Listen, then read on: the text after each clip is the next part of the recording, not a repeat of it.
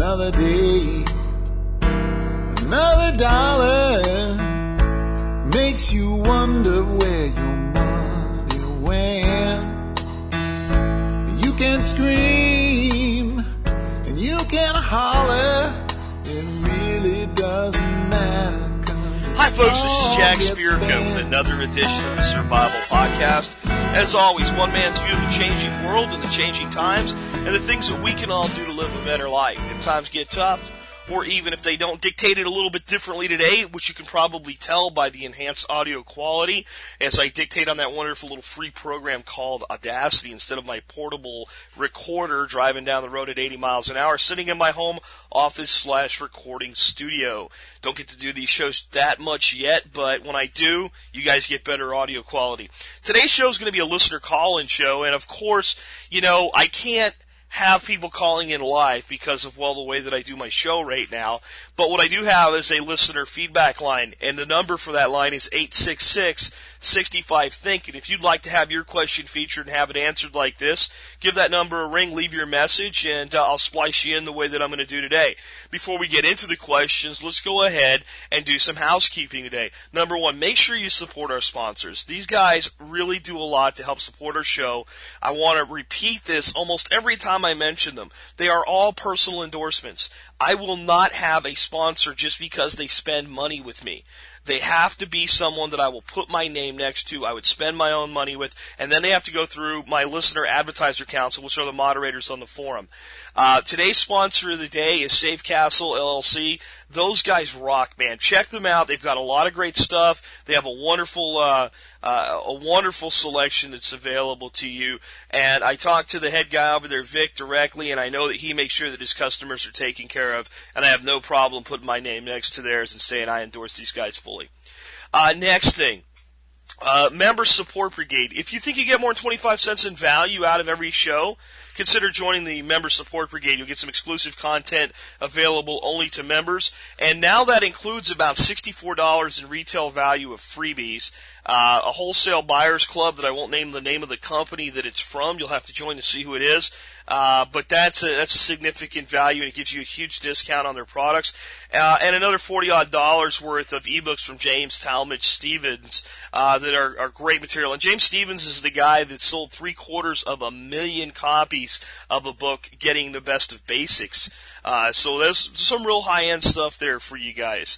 Uh, and additionally, you're supporting the show. So I'm trying to build up the value of the MSB membership to be, you know, to basically pay for itself, and it now does that for its first year. And I'll keep working on making that better. Next, Region Six is having a get together sometime this summer. Get in touch with Shannon Appleby if you want to be part of that. Uh, he's in Iowa, so you don't have to be from Region Six if you're anywhere where you're willing to travel to Iowa for a get together. Let Shannon know he could use some help and he could use some attendance up there. I think he's got some great speakers uh, lined up already uh, and he's looking just to boost his attendance. Uh, call out to join our forum, man. Consider getting involved with our forum. I know a lot of people aren't forum people, quote unquote, or air quote, whatever you want to call it. Um, but our forum's different. We have a well-run group of people, a well-run community with rules. I guess some people don't like the rules, but I think most people will appreciate the order that we run the community with. And uh, it's a friendly group of people, and the knowledge that you can gain there is absolutely phenomenal. Um, last thing I guess I want to say before we uh, we go on to uh, the questions is I want to say a huge, huge thank you to you guys. I asked you guys to get on board with me and help me get on Freedom Watch with the judge on Fox. And uh, you guys voted over 3,000 times and just dominated everybody on their show suggestion forum. And uh, guess what? I got a call yesterday uh, from a producer and I am going to be on Freedom Watch with the judge. Um, I'm actually going to go to New York City and be in the studio and be featured on the show. Now, exactly when? Don't get too excited, guys. It's going to be probably a couple months, somewhere in August or September. Uh, to travel up there, they were not willing to cover my expenses or anything. They wanted to go ahead and just do the show remotely. Uh, if I wouldn't travel up there, I told them I would be happy to travel up there. I think it'd be a huge, uh, a huge honor to get to meet you know some of the guys inside of Fox and start to form a relationship with the media and actually be on the show. Uh, so I'm going to be traveling up there. I just have to make it work with everything else we got going on. I got a vacation this weekend, uh, so there won't be any show uh, Thursday, Friday, or Monday. Just to let you know about that as well, so you don't freak out and think the Black Ops guys got me or something. Uh, but I'm going to make that work uh, somewhere between uh, now and Dirt Time 09 or right after Dirt Time 09. I'm going to get up there, and I've got some friends up in the area that I'll be able to reconnect with as well. My wife wants to go to the city and uh, just see everything that's there. Believe it or not, even though we lived up there and I worked in the city a lot, I never took her, and she's pretty miffed about that. So she's happy about that. So that wraps up the housekeeping. Let's go ahead and take our first question. And as we do, I want to, you know, this might be a long show, but since I'm going to be gone for three days, if it's too long for you, hit pause and listen to the second half tomorrow. I'm going to take 12 questions. Not sure how long this is going to work out to be, but uh, I want to make sure that I give you guys a little extra on the way out the door of a vacation. Hey, Jack, it's Trevor, uh, 983T0 on forum. I got two quick questions for you.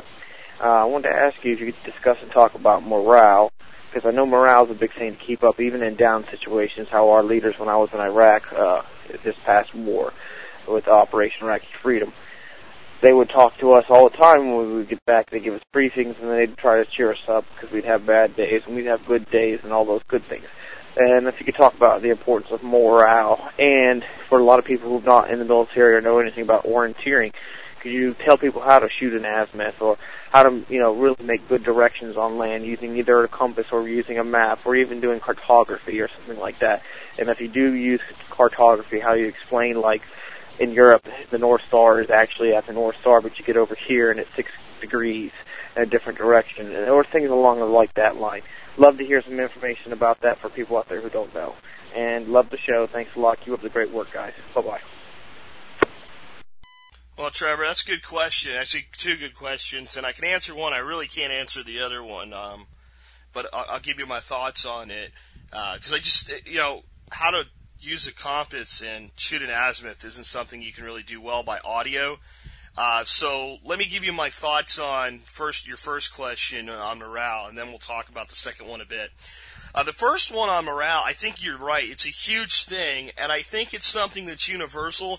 It's not just tactical. It's not just uh, shit hit the fan. Morale's a huge part of life, and it's important to keep it up you might not think that there's a lot in common with being, let's say, a sales manager, which is what I spent a lot of my life doing before I got into marketing uh, and being someone that keeps morale up for troops. But the, but the exact opposite is true.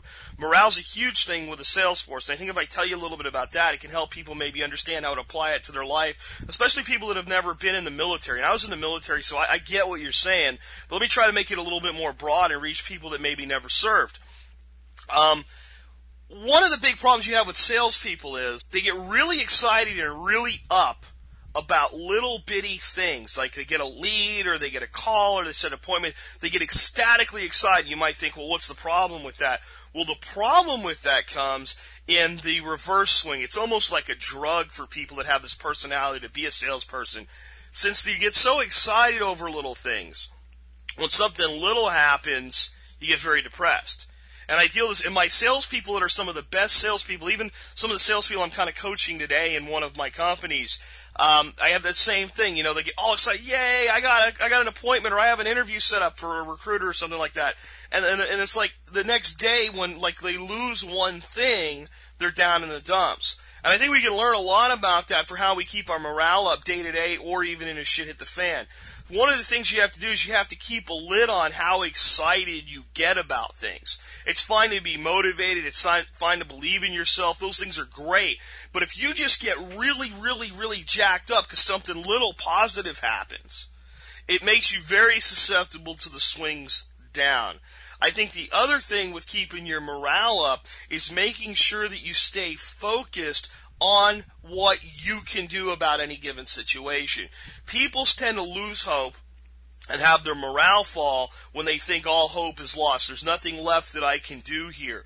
When you stay in touch with the fact that what you do matters, this is the thing we talk about all the time here at TSP. What you do matters more than anything else. I don't care if you're facing down cancer. I've talked to, uh, I've talked to and I've seen oncologists interviewed that all say the same thing. When a cancer patient tells me, do whatever you think is right, I'm here, I'll be a good patient, you know, they their their, their mortality rate goes up. When I get a, a, patient who's a pain in the ass, who's like, "Why are you doing this? What are my alternatives?" and and has this attitude of, "I'm going to fight, but I'm also going to know what you're putting in my body and why. I'm going to understand what it does. I'm going to make my own decisions. I'm going to be in control of this situation." Even in the most hopeless cases, the, the, the survival rate goes up. And that's a big part because their morale's high. All right. Now, why is their morale high? Because they're in control. So if you stay in control of your situation, your morale will be good. That's that's how that works. As long as you feel that what you do matters, that you have influence and you're in control, it's going to be much easier to maintain a high morale. It's very important. There's some other things I could say here, but there's another question coming a few down the line here somewhere that's going to get close to this, but not the same. And I'm going to save those comments for them. Now on the maps and orienteering and shooting in azimuth, you know what? Um, thank you for that because what you've done is given me a great subject for a video. Uh, so I'll be doing some videos on how to shoot an azimuth, how to read a map. I really never thought about doing that as part of our videos, but I think that's a great suggestion. Uh, and I'll also do some videos with like how to use the sun, how to create a compass with a stick and shadow falls, and some things like that. I think that, that those could be very beneficial as well. Um, there's a lot of material out there. If it's something that you're interested in learning, don't wait on me. Go ahead and look it up. But it'll be stuff we do this month. I may even do some videos on like on kind of the wilderness level survival while we're at the bug out location and we're gone and bring those to you when I get back. I think, in fact, I'm pretty sure we're going to go ahead and do that. I'll at least show you how to use a stick and shadow tracking to create an east-west line uh, and understand some things like that and, and use some, some things. It's a great idea to do up there. So thanks for that. But if I try to explain shooting in azimuth, and you probably know how, so you'll understand what I'm saying. There's no way anybody's going to understand it with just audio. Uh, all right, so let's go ahead and take the next question. Hi, Jack. I just wanted to say thank you for your show, and my question is, um, it. I haven't seen anything on your podcast about dental health. Uh, if the shit hits the fan, um, we're going to have no or few uh, access to dentists, aren't we? Should we start working on that now? Floss, rinse, brush. Does anybody even think about that aspect? Okay, bye. You know, that's a great question. And I guess the reason that I don't maybe talk about that very much is because I assume, and maybe I'm wrong for assuming, I assume if you're concerned with your future, that you brush your teeth and use dental floss and or toothpicks. So I think that the, the oral hygiene thing is really important, and if you uh, if you don't practice good oral hygiene, I, I don't want to be anybody's like you know mom or dad and like brush your teeth, make sure you floss. I don't want to sound like our elected officials um, when we had the pandemic flu concern. And, you know, every idiot that stepped up to try to be somebody in this, make sure you cover your mouth and your nose when you cough and you sneeze. It'll protect you from the flu. When, you know, what even protecting you from the flu, it's protecting other people if you already had it. Um, so I guess it, it, to me it sort of goes without saying, but yeah, make sure you know brush your teeth every morning, brush your teeth every night. Uh, I, I want if you've ever seen this movie, I want you to think about maybe the consequences of not doing this. There was a movie that came out years ago. Very long movie, very popular movie. I would bet that probably 90% of people in America who watch movies uh, have seen it. It was called um, Survivor, or I don't even remember what it was called now, but it was a movie with Tom Hanks in it. Um, where he gets stranded on the island. Uh, I remember what it was as Castaway. All right, Castaway. And uh, it's an interesting movie. It, it tells you a lot about maybe a real survival situation. If you've never watched it, it's a long movie. It's got some a little bit of goofy stuff in it, but I think maybe you could learn a lot from it from a survival standpoint. So check out that movie, and it's probably you know available for ninety nine cents anywhere. It's been on regular TV and everything at this point. Um, but there's a scene in it where right before he ends up stuck on this island, he was having some problems with a tooth but he had to run off. The guy works for FedEx in the movie. He had to run off and take care of something. It was kind of a last minute emergency. And uh, so he put off, you know, having this tooth taken care of. And after he ends up on this island for a while, you know, he ends up with it abscessed, and it's it's causing massive amounts of pain, and it's almost driving him crazy, you know, along with the loneliness and everything else that goes on.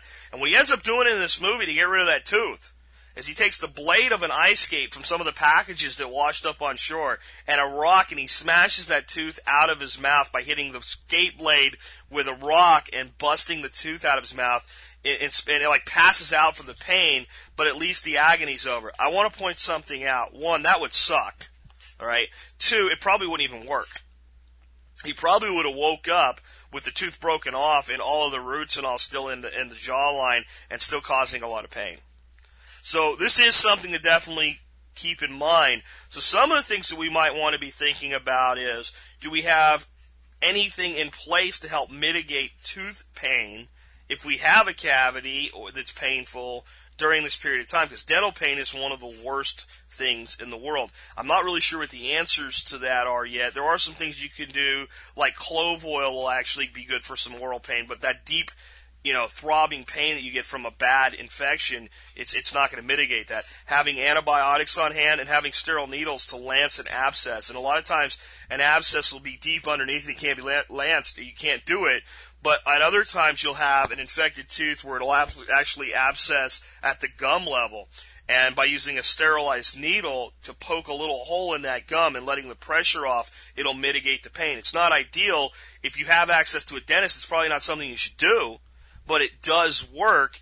Uh, and having had a tooth abscess on me in the middle of Honduras when I was a young man because of a way and wisdom tooth came in, and not having a dentist available, I can tell you that it works. All right, so you might want to do a little bit more research on that subject. I gave you what I have on it, but definitely take care of your teeth because yeah, you might going to be able to run down to the dentist, get a little nerve gas or an Novocaine, and have a tooth filled or popped out if we get into a true shit hit the fan scenario. Hey, Jack. This is Matt in Arkansas. Uh, I have sort of, I guess it's a question. Uh, maybe it's more of a request uh, that you talk about a certain subject. Uh, I'll just lay it out here. Uh, this is in the vein of gardening. Um, one of the issues I've had, we've planted a fairly decent sized garden this year, and uh, you know we have about six different varieties of tomato, we have uh, several varieties of squash and lots and lots of different varieties of peppers and that kind of thing. Uh, some of the reasoning on the tomatoes is we ordered several different varieties from Seed Savers, and uh, we're kind of growing them all this year to figure out which ones we like the best. Um, but my biggest concern has been, you know, we want to start saving our own seed, and you know, right now with the tomatoes, we figured we'd grow multiple varieties, figure out what we like, and then pick a variety, and then that way we wouldn't have to worry about cross pollination in the future and be able to keep seeds. Uh, squashes, though, seem to be an insurmountable problem that way, and I don't really want to be limited to single species. So I was worried about what to do, keep seeds, and was kicking around the idea of building like mini greenhouses to grow, you know, two plants, one variety in, just to get pollination and get seeds just from those plants for the next year. And it was looking kind of complicated, and uh, I ran across uh, an old gardening book that talked about with squash plants uh, when the blooms come out before they open. Uh, they talk about putting a paper bag over the blooms and self pollinating or pollinating those blooms with the same variety of squash and keeping the bag over it until it starts to form the uh, the fruit. Uh, and was thinking maybe this is another way that you know we could grow our various varieties and still be able to keep seeds and know that they're pure strains of what we're after. Uh, you know, some of the issues I see with it are well keeping track of you know which squash blossom did you cover, or you know cover the or else I guess maybe you do the entire plant so you know that that plant is all savable seeds. Um, I was just kind of wondering what your thoughts are on this, uh, what you might know as far as techniques for, you know, being able to have multiple varieties of things that could potentially cross pollinate and, uh, and have an easy way of keeping that cross pollination from happening so that you can save some seeds. Um, yeah, I, I don't know. I don't think there's any more I can say. I think I got my question out there. Uh, but it'd be great if in one of your shows you you talk a little bit about this because in in our mind, you know, part of this sustainability is going to be producing our own seed and being able to keep our own garden going if we can't get seed anywhere else. Uh, thank you very much and keep up the good work. Well, you know, that is an awesome question and You're right. And I'll tell you what, even with tomatoes, let's say if you find two varieties of tomatoes that work really well for your area and you really like them, maybe one's really good at producing early, one's good at producing late. There's some things you can do to mitigate cross pollination with tomatoes and still save your seeds well. One is simply separating them uh, with maybe something high in between them, like uh, a row of pole beans on a trellis.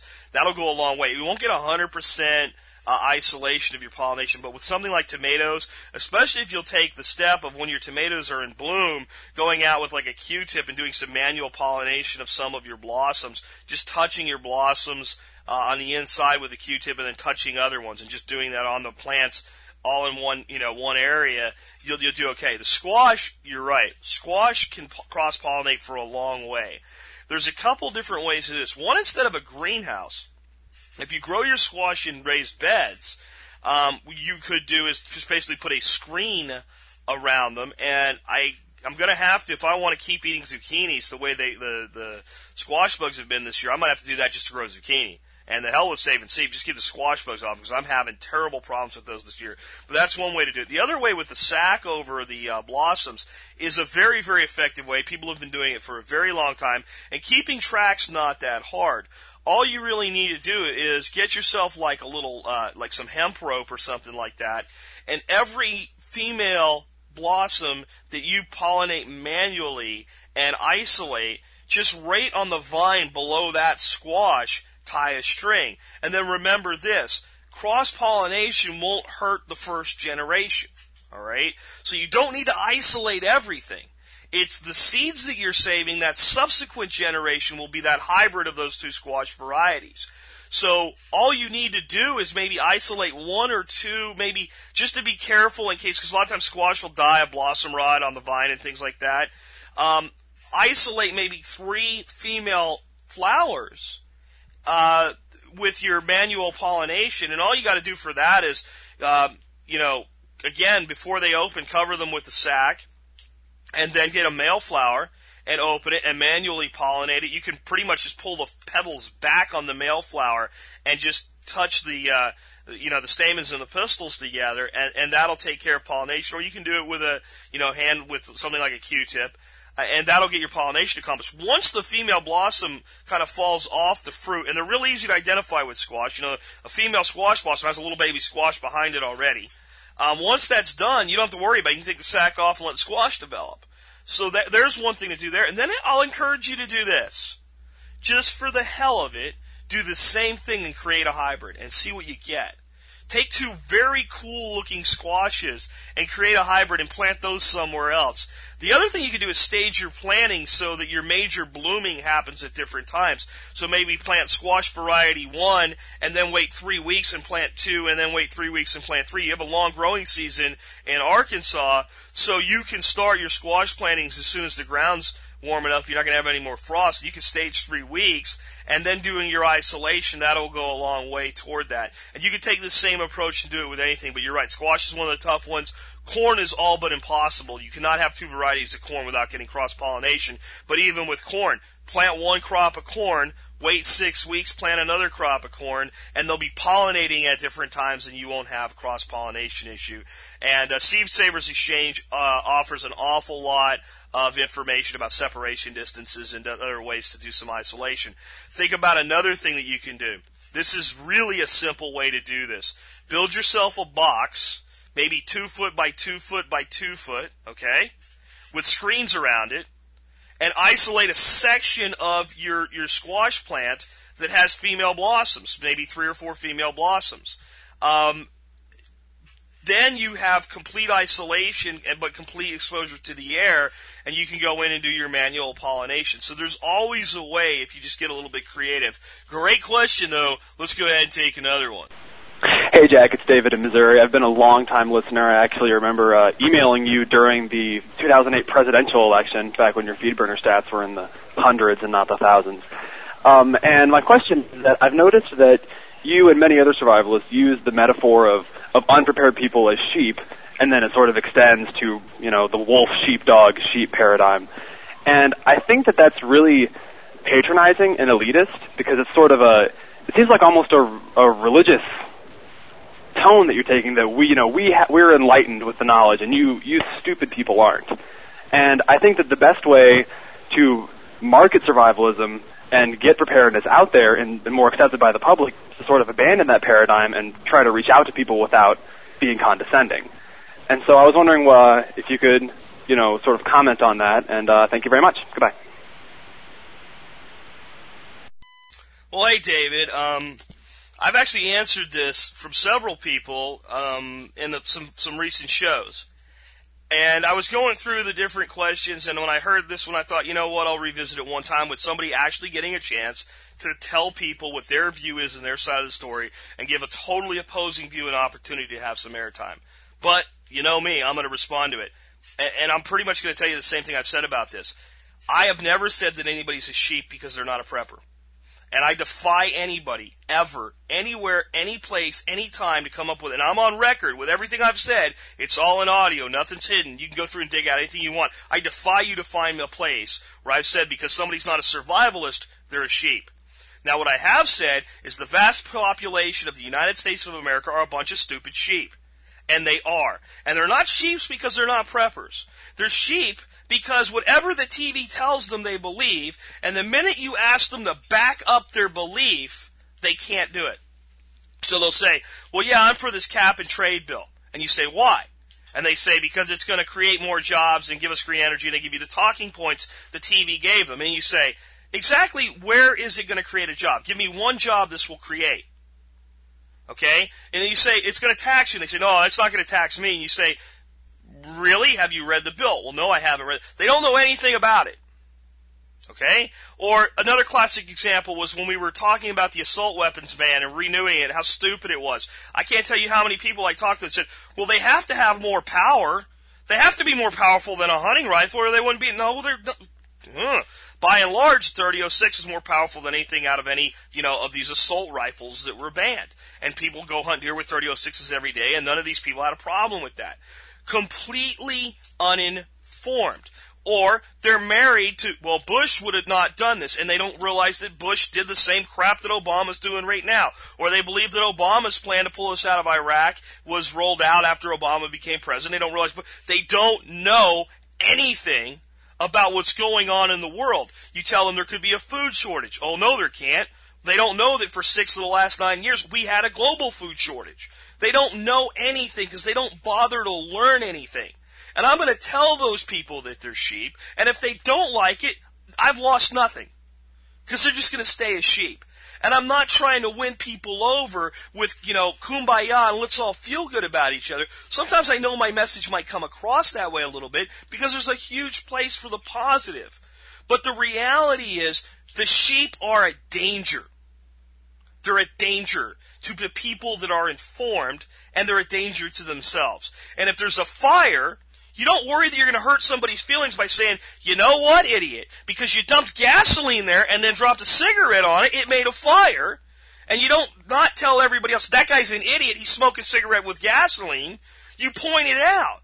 And then you let the idiot either burn himself up or not, but you give everybody else that didn't notice what he was doing the opportunity to get the hell away from him. Well, that's what the sheep are. Because when the shit hits the fan, be it locally or globally, it doesn't matter. The sheep are the ones that go to the street and freak out. The sheep are the ones that end up looting. The sheep are the ones that end up starving. The sheep are the ones that will come to your door and ask you to be fed. And I'm not saying you don't feed them. I'm just saying, hey, let's be honest with the reality that's there. And if I appreciate the hell out of you, David, that you've been listening to me that long. But if it offends you when I call people sheep, don't listen. Because I ain't going to stop saying the truth because somebody's feelings might get hurt. I know what built this show. Honesty, sincerity. I care like crazy about people, but I care enough not to make people feel good about stupid behavior. I'm that teacher in high school that you thought was a prick and then you look back now and you realize I learned more from him or her than I did from any other teacher. And that teacher gave a shit about me and everybody else more than most of the rest of the teachers, even though I didn't like a lot of times what I was hearing from them. That's who I am. That's who I will stay. And anybody that doesn't like it, remember, you can hit delete and stop listening anytime you want. And the people that do want to hear it, please keep listening. And if you think you might be a sheep or you think you might be a grasshopper and you feel a little bit offended by that, let it be a wake up call to you rather than an offense. Remember what I've always said. You don't have to agree with a damn thing that I say here. Not one. You take my information, you do whatever you want to with it. But by God, by God, know why you believe what you believe. Don't believe everything the TV or the internet or even I tell you. Go out and put foundations under your beliefs. If you put foundations under your beliefs, you know why you believe what you believe, and you conduct yourself a totally different way than I do, you're not a sheep. You're in charge of your own life and you know why you're doing what you're doing. That's what I mean. That's what I'm saying. And I mean it at this point. Anybody that emails me or brings this point up again, I'm not even paying attention to it anymore. I've said all I have to say about it. Uh, I might point you out to this episode if I'm in a good mood. Otherwise, I'm done with this topic. Good morning. This is Eric Smith calling in with a question for Mr. Spirko. There's one subject that I've heard touched on but not specifically addressed, and it really affects everything you do, and that's dealing with stress. We're all prepping for low availability of beans, bullets, and band-aids, but what resources or advice can you give on dealing with the high stress and possible depression that will surely accompany any major disaster, be it personal, regional, or national? What can we do to mitigate stress in ourselves or to help our loved ones, loved ones deal with it what advice might you have in dealing with those highly stressed people that we're likely to encounter in a post shit hit the fan type scenario? Thanks.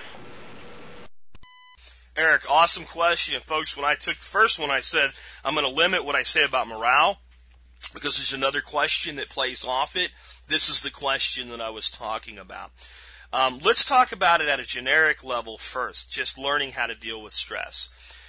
I think a lot of people wonder why, well, why go in the military? And I'm trying to learn how to do simple things that they expect me to do, like take my weapon apart, uh, or put my helmet on, and I have to get my helmet from the ground to the top of my head, the chin strap done, uh, and I have to do that in three seconds. Why do I have to do it in three seconds? Why, initially, when I'm not that fast and I think it's impossible, even though it isn't, why am I screamed at? Why am I pressured in all these situations in the military?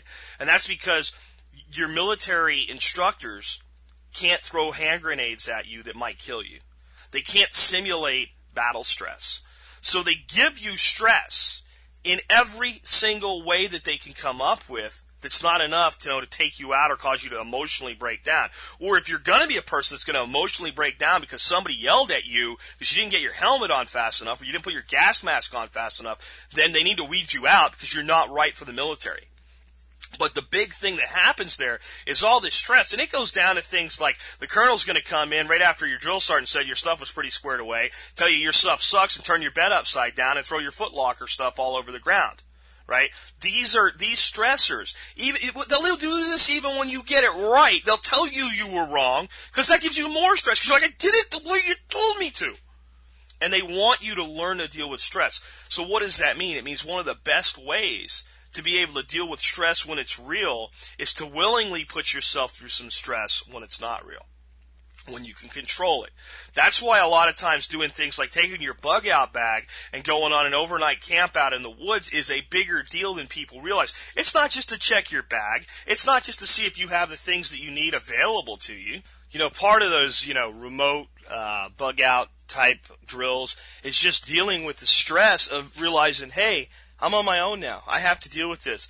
Uh, things that I've talked about, like running drills in your house where, you know, maybe you don't turn the power out, but you pretend the power's out. That way you don't lose your food.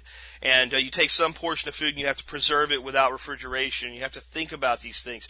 And you have to go through the time period. And you have to deal with the kids. And you have to deal with life. And you have to deal with, you know, the fact that you can't run down to the store. You have to just deal with some things and that'll give you some stress. It won't be the same. Just like the guy yelling at you because you didn't put your gun back together fast enough and screaming at you because you called it a gun instead of a rifle, just like that is not the same as battle. It's the best you can do.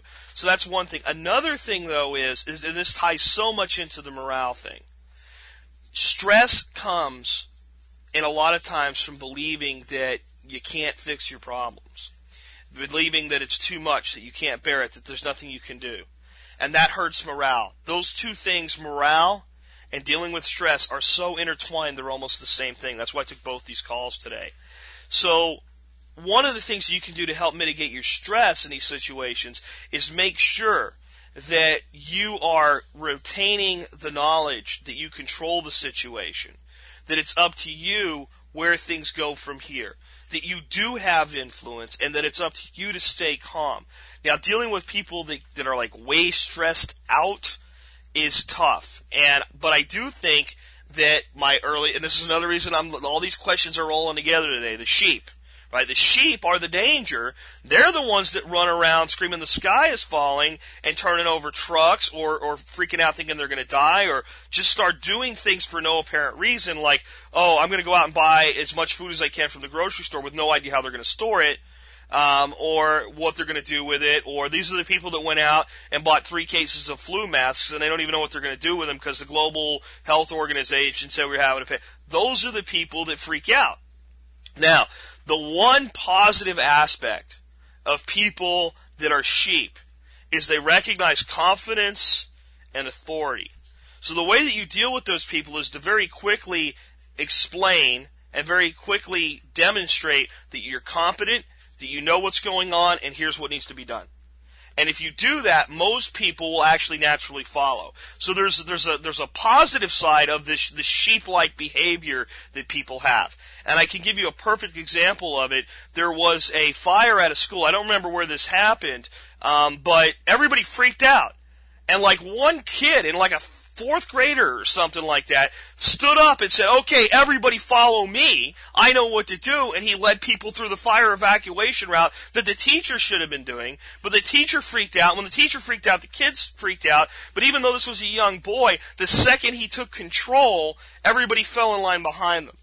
And that's another military principle. It's a business principle, but it's definitely a shit hit the fan principle to be aware of. That's the best I can kind of do with this question at this time, but I think uh, I think that might help out a lot with people that are worried about this topic. But one of my big thing is don't be afraid to put yourself under some stress while you have the option not to, because it's the only thing that you can do to get yourself prepared for the situation where you're not 100% in control.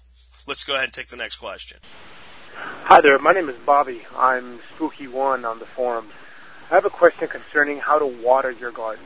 Um, it might seem like a silly question, but I'm new to this. I don't have drip irrigation, so I water my garden with a pail. Um, I have the option of just, you know, straight gush of water into my garden or a sprinkle out of the can. Which one do you suggest?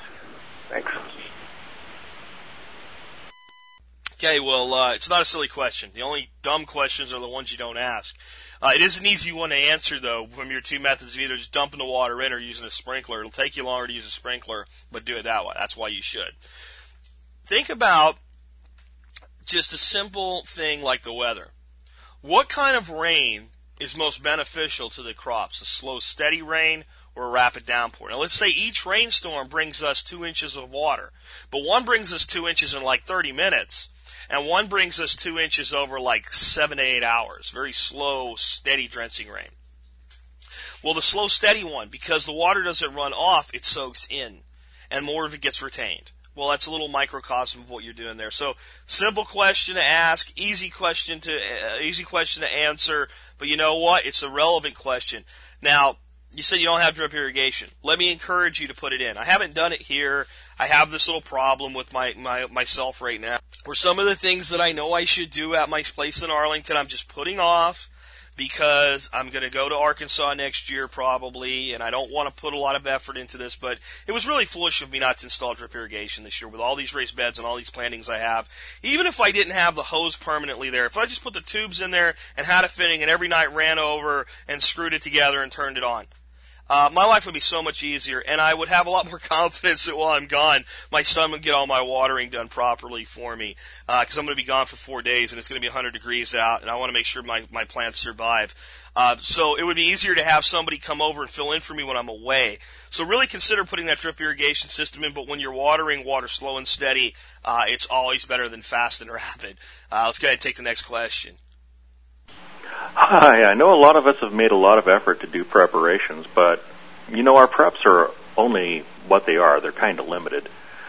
Uh, do you have any recommendations as to how we might go about rationing our preparations? Do you have any plans?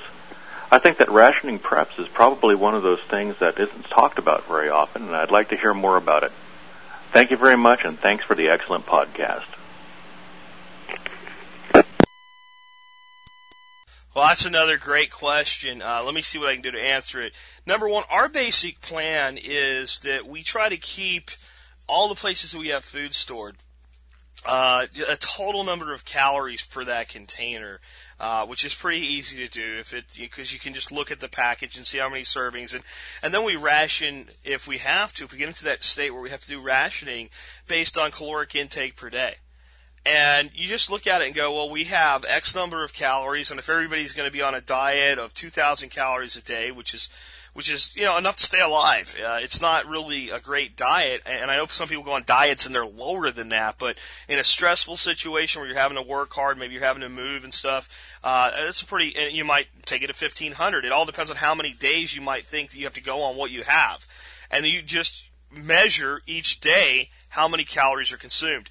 Now, what I'd actually like to do and it's something I'm probably going to have a programmer do for me is, and I might even not even, it might even be a programmer. It might be something I do, but I'll just build a spreadsheet with some, some formulas and macros in it, but it's to create a way. Uh, in fact, I'll probably build a spreadsheet with some stuff in it and then give it to a programmer and have them make a nice interface for it. Um, but to make a way where people can just catalog everything that they have and then run, you know, 45 days, what's my ration? A thousand days, what's my ration, uh, per day per individual and even have it create groups of food. So I'd like to do some kind of an automated way to do that. Of course, that would have you'd have to have a computer working, but um, if you kind of kept a running tabulation and did some printouts, you would already have tables uh, to tell you. And I think that would that would help. But that might be needlessly complicated. Honestly, I just think it would be cool. I think the biggest thing that we always, you know, the, the way that it was done for centuries is you just simply looked at here's how much food we have Here's how many people we have. If we make a portion like this, this is how many days we can go. But it is something to think about, and I think it'll motivate people to increase their stores of food. If you have 60 days worth of food, and you figure out how little you'll get to eat if you ration it to make 90 days, it'll motivate you to uh, to maybe store a little bit more. And I think that maybe it's not so critical as to how you would do it because it's pretty cut and dry, but thinking about it will make you realize, do I really have 90 days worth of food stored? Is it really 90 days? Or do I just feel like it's 90 days? It's important to know that. So great question. There's the best answer I can give you on it. Let's go on and take the next call. Hey, Jack. This is Steve. I just want to say thanks for the show. I certainly appreciate it. It's really helping. Um, I listened to an older podcast where you were discussing Mel's Mix um, and your variation or alternative for it, and I am finding that the vermiculite is a difficult item to get. Um, if you could touch base on on this issue and uh, help us out with a, a soil mixture that'd be good for this square foot garden, uh, that would be great. Thank you. Another great question, and it's got a really easy answer. And the answer is the one that Mel gives himself in his second book, uh, the new square foot gardening book. Um, he's doing a lot of sustainability work around the world, which is something that really endeared him to me. I always thought he had a cool concept, a cool idea, and I played around with it a little bit. But when I bought his newer book and I read how much work he's been doing in third world nations to help people create sustainable gardening, I went, okay, now this guy's up my alley. Now we are really in sync with each other. And it's why I've talked about him a bit more since I read that book.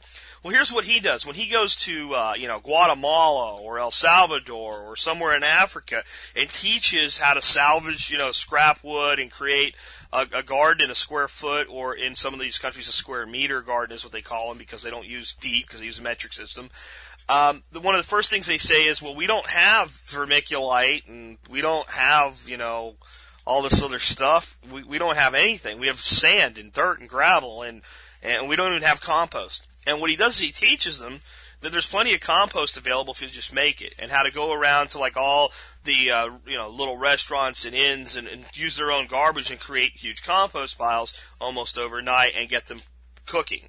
And then once they're cooked off, then you can start using them uh, in the garden. So what does he do uh, instead of peat moss and vermiculite in these countries where it's not available, 100% compost. Sounds crazy, I know, but so if you don't have vermiculite, instead of going one third vermiculite, one third peat moss, one third compost, go two thirds compost and one third peat moss. And if you don't have peat moss, do 100% compost. And it works really, really good. The only reason that maybe it's not the way that we do things here is it actually costs a lot more money when you do it that way if you have to buy your compost. But 100% compost works beautifully. And, uh, you know, peat is just really kind of a compost of its own in, in a certain way. Um, and it's a finite resource. So, you know, maybe it's environmentally a better way to go. I promise you this: if you have a very uh, diverse source of compost, instead of just buying like going out and buying a thousand, you know, or I'm sorry, a hundred sacks of one brand of compost, if you buy multiple brands and mix it together, or you make your own and you're using all different things, everything you could possibly need is in that compost, as far as nutrients, etc. And you'll probably notice that your gardening will get better over time uh, it'll improve itself as it has more time to break down and get more uh, activity going on with soil organisms and all. But you can use 100% compost. Uh, pretty simple answer. Maybe the explanation was too long, but uh, wanted to let you know about all of that stuff. Let's go ahead and take the next call. Hi, Jack. Uh, I'm calling because I haven't heard you talk about raising chickens, and let me lay out the benefits. The egg is nature's most perfect food. All the vitamins you need, except vitamin C, it has amino acids and protein. Manure is excellent fertilizer for vegetable gardens. And it has to be the easiest animal to raise. I visit my hen house once a day, collect eggs, collect the fertilizer, check the feed and, water, and we're good to go. And it's inexpensive. All the feed and supplies are, are very cheap. And chickens will raise themselves. They'll feed themselves too if you free range them or you know, let them have some bugs and worms, table scraps, things like that. And with chickens, no table scraps or garden scraps go to waste. They get converted into food or fertilizer. And in a true shit hit the fan scenario, uh, eggs can be used as barter, and you can you can raise them for meat as well. You can easily get a rooster and get some broilers. Talk to you later. Well, um, great call, great presentation. Not much left for me to say after that because you've made a very good case in about two minutes' time. You know, they say in talk radio there are, are, are two rules. Uh, and number one is have a point, and number two is don't suck. Well, you sure followed those rules. That was a great point, great delivery. It sure as hell didn't suck. That was awesome. So great call. Thank you for that. Let me expand on it a little bit. I actually have talked about chickens time here and time there, little little mentions of them, and I did a show very early back when the my audio sucked, by the way. Um, and uh, I talked about small stock, including chickens uh, and rabbits and ducks and geese, uh, as different options for small stock. I do agree with everything you just said. And uh, chickens are something I plan to add to the Arkansas homestead. I decided it would be one more thing to move up there. Not going to do it right now. The wife is not overjoyed about the thought of having chickens. She's like, they stink. And I'm like, chickens are cool. Chickens are like having, and this is how I want you to, like, not only can you get eggs and manure and, and, and all the benefits that were just mentioned, they're actually pretty cool pets. Now, if you're going to be eating your chickens, which we really don't plan to do, and and I've got to the point where I'm like, you know what? I, I remember being a kid and we had chickens, and my grandma would go out and you know whack one when it was time to, to to cook one, and I could probably do that. The thing is, I don't think my wife would eat it, so I'd be killing chickens just for myself. so I'm probably just going to keep hens and not keep a rooster, but it's always the option, as was mentioned. Um, but overall, they are pretty cool pets, and it's like you know people have parrots and parakeets and budgies and you know toucans and mynah birds and all these birds they keep in the house. Keep the bird in the house. He's expensive. He has to go to the vet. He, he throws his food all over the place. Um, but you keep them because they're they're cool looking and they're inquisitive, and birds are quite intelligent and, and very interactive with people. Well, you get all of that with a chicken, but it lives outside takes care of itself. So even from just kind of a pet standpoint, they're cool. And then they have these, you know, unlike my dog sleeping on the floor next to me here today, uh, who produces nothing other than, you know, he's there and I can pet him. You got a chicken that gives you all this, this production as well. So great call, great points. Something I think everybody should consider at some point is adding some chickens to their homestead, even if it's a homestead in the city. Let's go ahead and take the next call. Hey, Jack. This is Daniel from Arizona. Um, under the um, the name Desert Man in the forum. Just wanted to thank you for excellent program. I've been listening for many months now, um, and I found your your program to be extremely um, useful and inspirational. My question had to do with bug out homes or locations. I'm looking for a bug out location in a rural part of Arizona, but the uh, property is pretty uh, expensive in the places that we're commonly finding, and um, we're running into a problem of putting a house where we want to buy. Now, I've thought about the manufactured home thing before, and I wanted to get your opinion about that. I posted a comment on the forum, and I got very, uh, very good replies. But I wanted to hear from you and see what your experience or um, on your take on manufactured homes versus site-built homes. Uh, do they lose their property value? Um, are they resellable? Uh, you know, a lot of them end up looking kind of crappy. I don't know if that's maybe someone doesn't take care of them. I don't know. I'd love your feedback. Thanks for a great show. Bye. Okay, uh, great question, and I have um, a plethora of answers for it. First and foremost, my bug out location in Arkansas is a manufactured home. And uh, it's about 1,800 square feet, three bedrooms, huge living room, huge kitchen. We really like it. We're really happy with it. And we, that's part of why we were able to buy such a beautiful piece of property with a home already on it everything ready to go for about $70,000. Um, so there is a big value there. The other side of the coin, if I could have bought, if I had two choices and they looked exactly the same and they were close in price. Let's say I even had to pay ten thousand more, but I could have gotten a site built brick home uh, for ten thousand more with everything else being equal. I would have bought the site built home. In the end, it's a better investment and it's a better structure. All right, so there's a positive and there's a negative. They will not appreciate in value the same way that a site built home will. They do depreciate individually. So a lot of times with, with a, uh, a mobile home, if you go to sell it, you're selling the entire package more than just the house. That said, they are very affordable, and the ones that you see in disrepair are exactly what you said, because people don't take care of them. There, there is no reason that a manufactured home should look any worse than a site-built home of the same age if it's well maintained and well cared for. The problem, I think, is a lot of people that buy them even though they saved money by buying one, they, they still bought what they couldn't afford. Uh, and they tend to attract maybe that demographic that has less money, so they get less upkeep. So if you're going to upkeep it well, you're not going to have a ton of problems. They also give you the option of having a structure now and being able, yeah, you'll take a loss on it, but since it's a mobile home, it can be sold. It can be broken off the land and sold in the secondary market. Some of that investment recovered and then building a structure later. So they're a good you know, home now option. I've been into one gentleman's manufactured home, and they build them a lot better today than they did when this guy's home was built. His was built in 1970, and I was in it about three years ago, and it looked brand new because he took care of everything. When something broke, he fixed it. The big concern I would have with a manufactured home, and you don't have to worry about this very much, and I don't either because I'm up in the mountains with a less uh, probability for tornadoes, but is tornadoes. Um, you get a manufactured home hit even, you know, kind of glanced by a tornado, it blows it apart.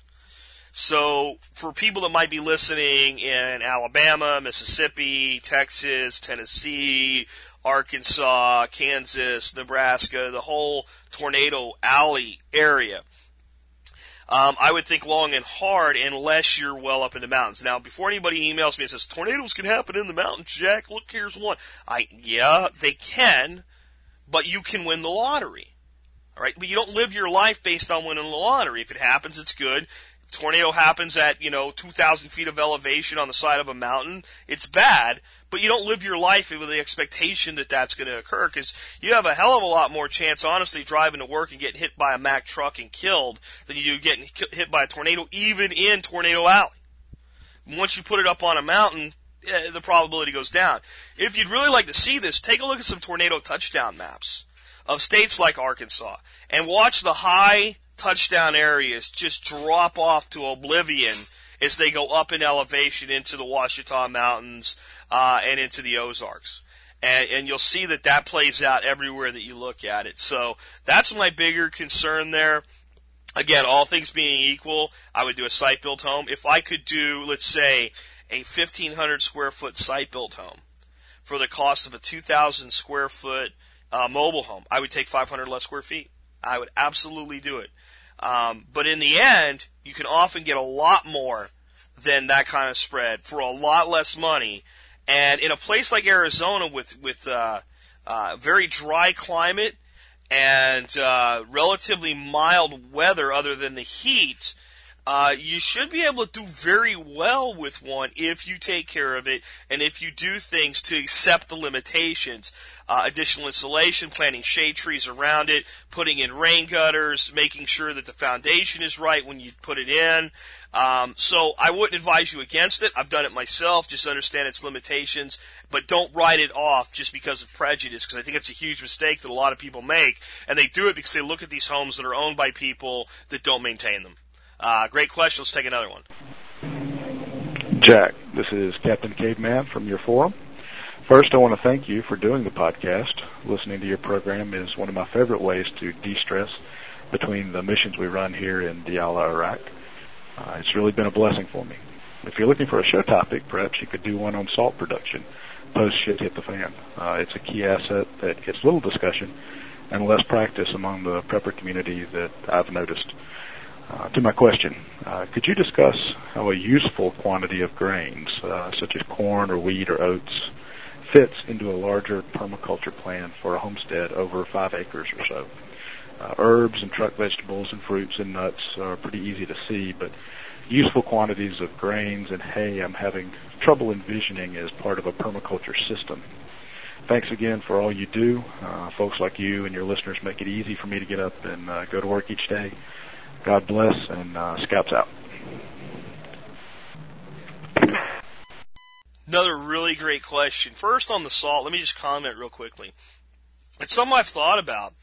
And um, unless you happen to live somewhere where you have natural salt mines, or you have um, access to salt water, which you can then use evaporation to harvest, it's a pretty tough nut to crack.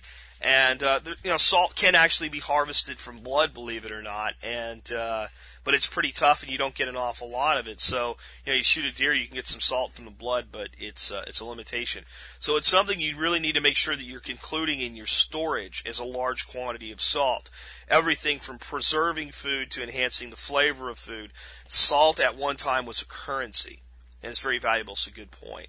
Uh, the next question, though, like growing grains in a permaculture model, there's absolutely no reason you can't. See, this is one of the things that frustrates me. I, I, I talk to people and they, they, they're down on, like, corn's evil. Well, corn's not evil. Corn is a perfectly acceptable plant. It's a plant that's native to North America, used to grow here all on its own. Man's been cultivating it for centuries without raping the land, without plowing 50 million acres of it up, without throwing down massive amounts of high nitrogen fertilizer produced from natural gas and then calling the resulting ethanol ecologically friendly.